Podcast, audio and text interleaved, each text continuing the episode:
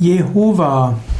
Jehova ist eine moderne Schreibweise des jüdischen Gottesnamen, der eigentlich nur geschrieben werden sollte Jod-He-Vau-He, also J-H-W-H oder auch Y-H-W-H.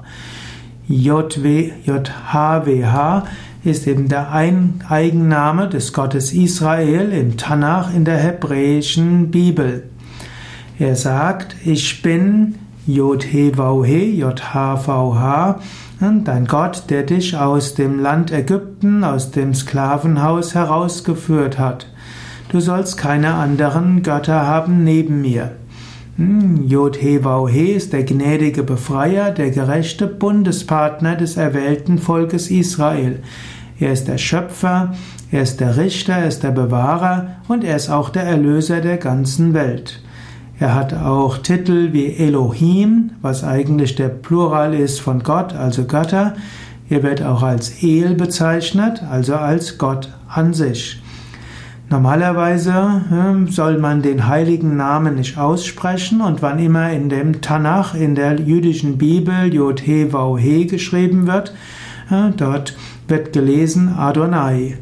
Adonai heißt mein Herr und eigentlich mein, meine Herren oder auch äh, meine Gebieter.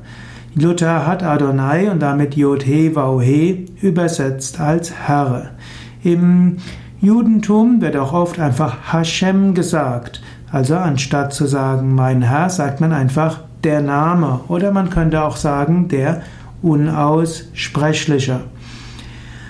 In alten Hebräischen wurden nur Konsonanten geschrieben, die Vokale hat man eben erraten. Und der Gottesname war so heilig, dass man ihn eben nicht ausgesprochen hat.